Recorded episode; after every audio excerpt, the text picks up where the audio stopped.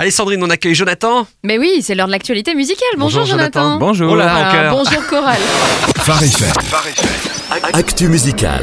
Et un des plus grands récits de l'humanité mis en musique et même en spectacle musical, c'est ce qui nous intéresse pour le début de l'actu musicale de ce lundi. Et oui, on en a déjà parlé plusieurs fois, vous avez eu plusieurs invités pour en parler, mais l'échéance arrive pour la première, c'est donc le 17 octobre que le spectacle sera donné pour la première fois au Palais des Sports de Paris. Il va y rester jusqu'au 19 novembre avant de partir un peu en tournée, ça sera au Zénith de Nantes par exemple le, 10 le 27 janvier, au Dôme de Marseille le 3 février ou encore à Strasbourg le 14 avril. Vous retrouverez toutes les dates sur jésus-lespectacle.com. On parle bien du spectacle de la comédie musicale Mais de oui. Pascal Obispo et Jésus de Nazareth à Jérusalem. Et donc euh, deuxième extrait de ce spectacle en programmation cette semaine sur Phare FM. Oui, un spectacle qui retrace les dernières années de Jésus durant lesquelles l'histoire et l'éternité se sont rencontrées. Des rives du Jourdain au désert de Judée, en passant par le temple de Jérusalem jusqu'au mont des Oliviers, la chanson de cette semaine nous propose une pause dans un moment particulier, un des derniers de partage, d'intimité de Jésus avec ses disciples autour d'un repas, moment où Judas, le fameux apôtre, va faire le choix de la trahison et où, paradoxalement, même moment où Jésus va annoncer sa mort et donner ce fameux commandement Aimez-vous les uns les autres. Et il a toujours aimé les paradoxes. Et oui, c'est pas le premier ni le dernier des paradoxes qui a marqué sa vie, effectivement.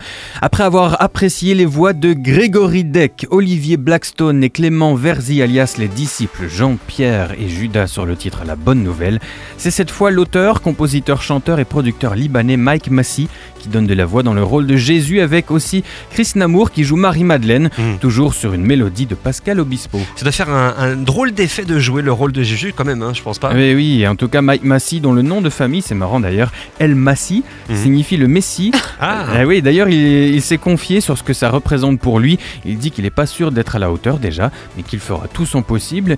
Il est croyant. Et d'ailleurs, euh, il dit Dieu est un réconfort pour lui, un ami qu'il tutoie. Et bah tout ça donne doublement envie. En tout cas, on va profiter déjà de ce nouvel extrait sur Phare FM cette semaine. Ça s'appelle Aimez-vous les uns les autres. Quelles sont les sorties d'albums à ne pas rater cette semaine, les incontournables?